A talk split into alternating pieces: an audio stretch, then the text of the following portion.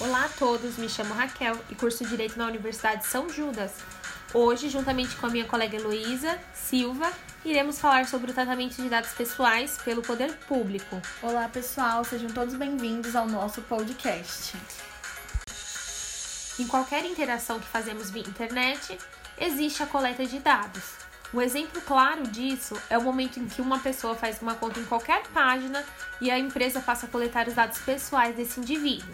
E essas informações são inseridas em um grande banco de dados, cada dia mais completo a respeito da pessoa. É isso mesmo, Raquel. E nesse banco de dados há informações sobre seu nome, seu e-mail, cidade, sua profissão e o círculo de amizades, e principalmente seu gosto e seus interesses. Esses dados são muito valiosos economicamente, porque em alguma das vezes eles definem tendências de consumo, política, religião e comportamento. É importante destacar, Heloísa, que esses dados podem até mesmo servir para que as empresas e políticos direcionem estratégias de acordo com essas informações passadas pelos usuários. Conforme aborda o artigo né, que traz o tratamento de dados pessoais pelo poder público, que pode ser realizado quando houver uma finalidade pública de interesse também público e somente quando houver real necessidade do tratamento para execução dessas obrigações legais. O artigo não aborda o compartilhamento de dados ou tratamento de dados sensíveis, o que abre um grande espaço para que as informações biométricas, por exemplo, venham a ser tratadas em nome da segurança pública. Para operações de esfera pública que envolvem tratamento de dados pessoais, deve ser apontado um encarregado para zelar pelo bom uso e segurança das informações. Após formada, a ANPD pode determinar como devem ser anunciadas as medidas de segurança e as formas de tratamento. Diante desses dados expostos, entendeu-se que era necessário regulamentar essa atividade, a fim de evitar abusos né, que gerem a violação aos direitos fundamentais dos indivíduos, dentre eles a privacidade e a intimidade, que são direitos garantidos constitucionalmente. E o grande objetivo da lei da LGPD é estabelecer regras para as empresas e o poder público ao tratar dos dados pessoais, ou seja, como coletam, como armazenam ou como, ou como vendem, né? Fixando limites para que isso ocorra. É verdade, Raquel. Como já estabelecido pela LGPD, o poder público só poderá realizar o tratamento de dados seguindo a análise do artigo 23 da LGPD. O mesmo admite o tratamento de dados pelo poder público nas seguintes situações: para atendimento de finalidade pública, na persecução do interesse público, com o objetivo de executar as competências legais para cumprir as atribuições legais do serviço público. Isso aí, Heloísa. Lembrando que o poder público deverá seguir regras para utilizá-los os dados deverão ser mantidos em formato interoperável e estruturado para uso compartilhado, com vistas à execução de políticas públicas, a prestação de serviços públicos, a descentralização da atividade pública e a disseminação e ao acesso das informações pelo público em geral. Raquel, mas é permitido o uso compartilhado de dados pelo poder público desde que tenha por objetivo atender às finalidades específicas de execução de políticas públicas e atribuição legal pelos órgãos e pelas entidades públicas, respeitados os princípios de proteção de dados elencados no artigo 6 da lei. Heloísa, conseguimos trazer a Samanta Oliveira, né, diretora-geral da empresa Neo, e hoje ela vai responder para a gente qual o impacto da LGPD nos dados públicos. Não é porque eles estão publicamente acessíveis, ou por força de lei, ou porque o titular desejou tornar a informação dele pública, que, é, nós, que essas informações deixaram de ser dados pessoais. Então, os dados públicos também são dados pessoais e, portanto, eles também precisam ser tratados com, de acordo com os princípios da Lei Geral de Proteção de Dados. É verdade, Raquel. E como já sabemos, o poder público pode coletar os nossos dados, desde que siga os princípios da transparência, finalidade e segurança da informação. Perca de tempo, Samantha, vamos partir para a última pergunta. Por que as empresas e o governo coletam os dados da população? Exemplos de que podem ser dados para poder trabalhar com as fontes abertas.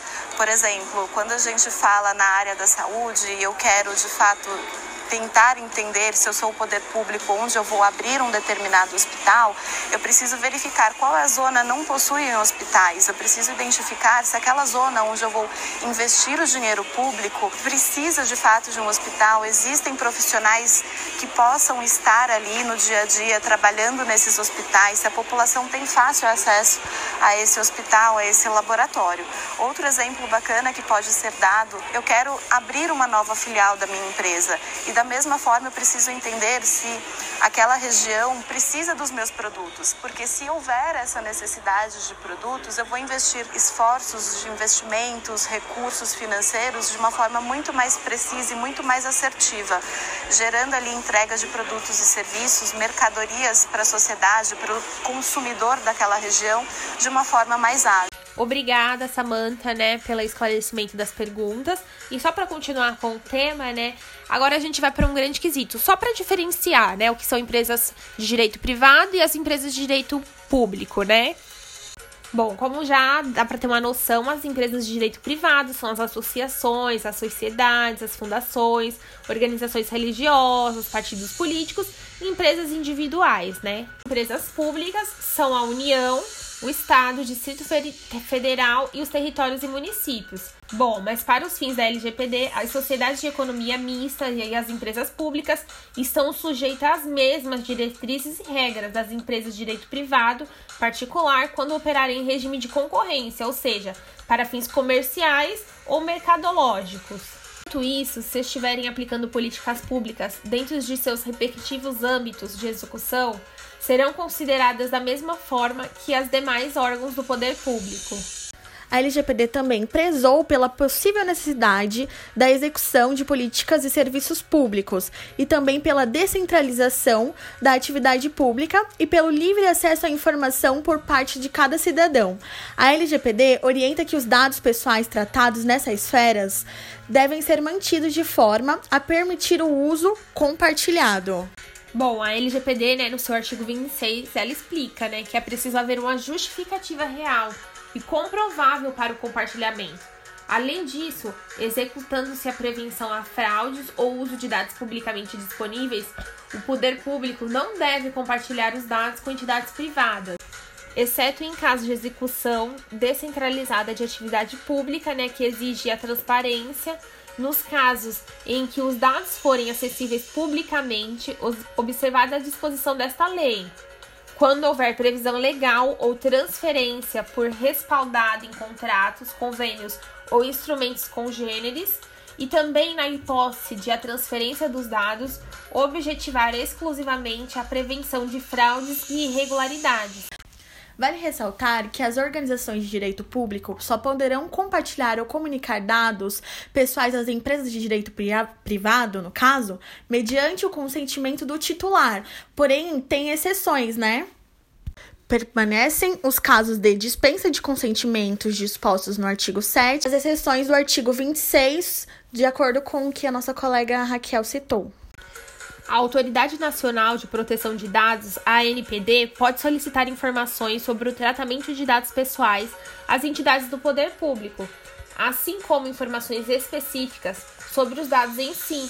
Também pode exigir a realização de tratamentos, usar o cumprimento da legislação de proteção de dados pessoais com vista a proteger os direitos fundamentais de liberdade, privacidade e o livre desenvolvimento da personalidade da pessoa natural. Além disso, né, no final do Poder Público, pela LGPD, ela deixou em seu artigo 30 a questão em aberto, né, que após o seu estabelecimento, a NPD ainda pode adicionar novas diretrizes sobre o compartilhamento de dados e a forma com que esse tipo de tratamento compartilhado é comunicada, porque o assunto, né, ainda é muito abrangente, ainda é, surgem novas legislações. E lembrando, a gente não tem ainda, né, a legislação específica para cada caso. Então fica em aberto, né, é, em julgamento pelo juiz, que vai julgar cada caso. A legislação da LGPD que a gente já tem hoje em dia, né, para dar um parâmetro, né, dar um norte para a legislação e assim conseguir obter a resolução.